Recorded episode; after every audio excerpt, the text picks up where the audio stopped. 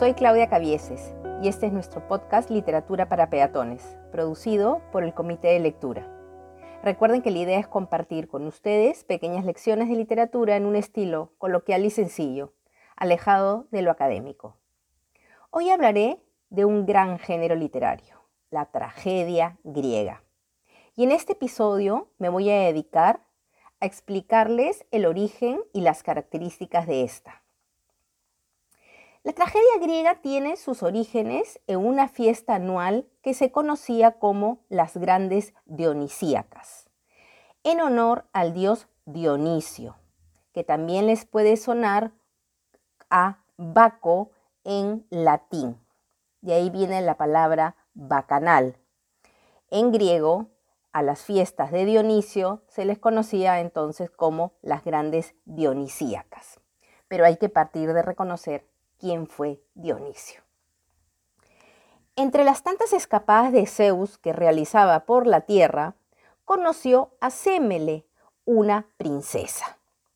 Cuando digo conoció, me refiero en todo el sentido de la palabra.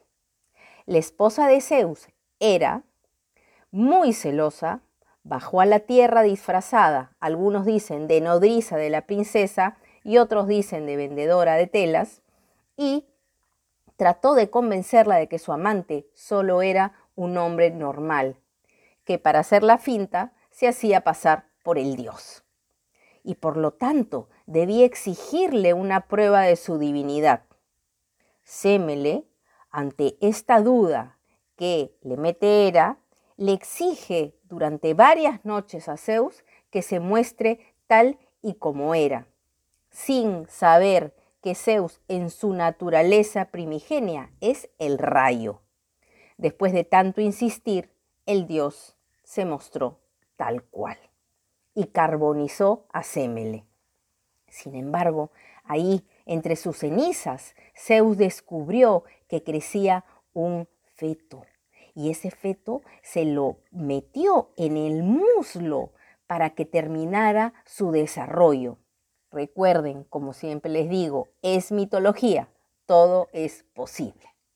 El asunto que una vez que Dionisio apareció en escena, le fue difícil ganar su lugar en el Olimpo. Algunos incluso no lo reconocían como dios. Dionisio es conocido como el dios del vino, el dios del teatro, el dios de la procreación, el dios de las fuerzas de la naturaleza. Inicialmente, sus seguidores también fueron perseguidos y los primeros ritos se hacían a escondidas. Las seguidoras iniciales fueron mujeres conocidas como las Ménades, en Roma como las vacantes. Pero ¿qué ocurría entonces con ellas? Pues una vez al año las amas de casa desaparecían de sus hogares por unos dos o tres días y se iban al bosque. ¿A hacer qué? Aparentemente cumplían con las ceremonias correspondientes para honrar al dios. Se ha dicho mucho al respecto. Se habla de la adoración al símbolo fálico, de la ingesta de un hongo alucinógeno eh, que ayudaba a subir los niveles de adrenalina y por lo tanto desarrollaba una fuerza brutal en ellas. Se ha hablado de posible canibalismo, se ha hablado de fiestas orgiásticas, entre lo más importante. Pero entonces los hombres empezaron a preocuparse. ¿Por qué sus mujeres se perdían en el bosque descuidando las tareas hogareñas? Y aquí seguramente más de uno habrá ido a espiarlas. Más de uno habrá muerto en el intento. Más de uno habrá sobrevivido.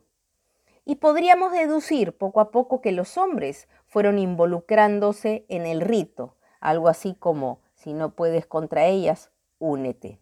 Y luego, con el tiempo, pasó a ser parte de la vida religiosa de una comunidad hasta volverse parte de la religiosidad griega.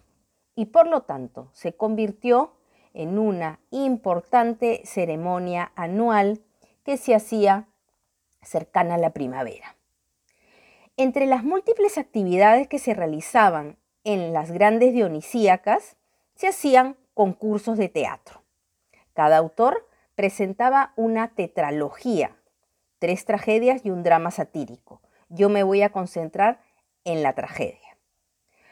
Para poder presentarse a estos concursos, cada autor debía respetar ciertas reglas, eran como las bases del concurso. Por ejemplo, los temas de las tragedias debían ser conocidos por el público. Aquí no cabían sorpresas. Todo se sacaba del baúl de la mitología. Entonces uno podría pensar, ¿qué las hace tan atractivas?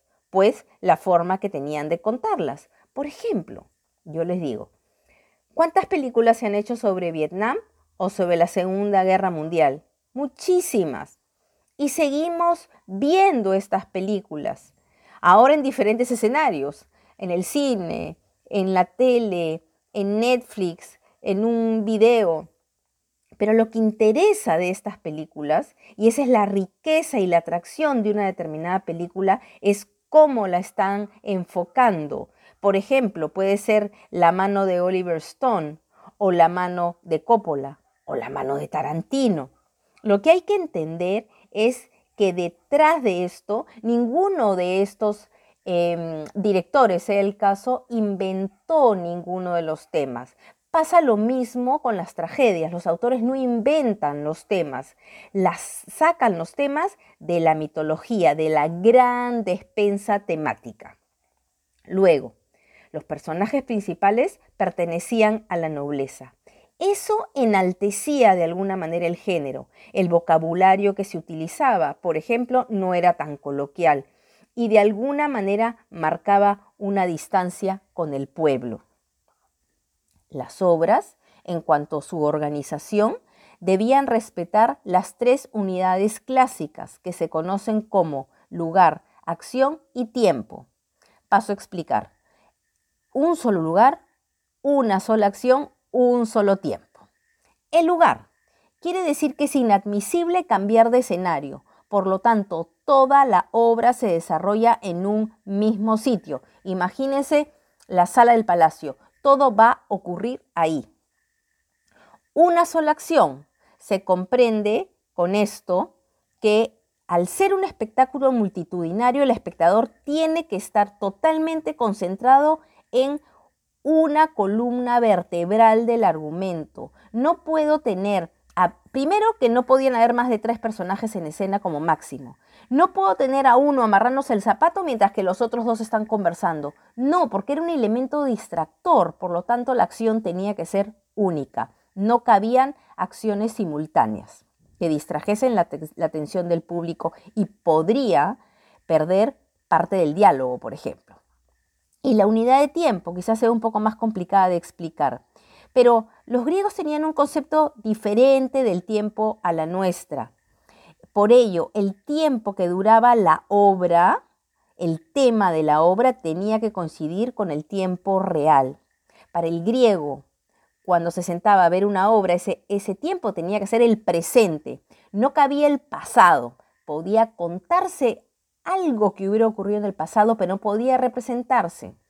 Tampoco valía entre las reglas de juego, decir, vuelvo mañana, salir por una parte del escenario y entrar por la otra, y uno tenía que presuponer que había pasado 24 horas. No, el presente es el presente. Toda obra debía tener un coro que funcionaba como un personaje colectivo, ya sea una asamblea de ancianos, eh, un grupo de mujeres, eh, unos soldados, a veces había una voz individual que salía del coro que se conocía como el corifeo.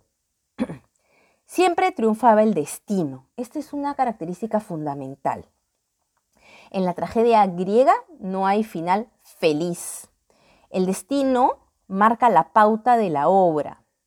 Si uno de los protagonistas sabía que algo le iba a ocurrir, no podía evitar su destino. Si, por ejemplo, un oráculo decía que te iba a matar un carro y tú decidías nunca más salir de tu casa, no había solución. El carro iba a entrar y te iba a matar en tu casa donde estuviese sentado. Les doy un ejemplo. Yo tengo unos amigos que les entró un micro a la sala de su casa. O sea que esto es posible. Entonces, para el griego quedaba claro que su destino estaba manejado por los dioses y por lo tanto era ineludible, ya estaba trazado. Es decir, esto ya está destinado para mí, debo resignarme, no puedo cambiar de vida. Imagínense ustedes en la cantidad de preguntas que esto puede suponer. Hoy, por ejemplo, hay personas que creen en el horóscopo, que creen en la carta astral, que creen en la lectura del tarot. Y cada uno es dueño de sus propias creencias. Hay gente que cree en el destino, hay otros que no. Pero en todo caso, dentro de la tragedia griega, insisto, el norte lo marca el destino trazado por los dioses. Otro aspecto muy interesante era que los actores usaban máscaras y la máscara es un elemento dionisíaco por naturaleza. Con la máscara, los actores sacrificaban su personalidad, se consagraban al Dios, se transformaban, no dejaban nada para que puedan identificarse. Usaban unas túnicas especiales, usaban un calzado distinto que incluso distorsionaba su forma de andar. A este calzado se le conocía como coturno. Es decir, yo veía un actor y no podía reconocer quién era. ¿Por qué? Porque entre la máscara y todo lo que tenía encima era imposible. Además, la máscara funcionaba como una suerte de caja de resonancia, porque no había micrófonos. Entonces, de alguna manera, ayudaba a que la voz saliera con más fuerza.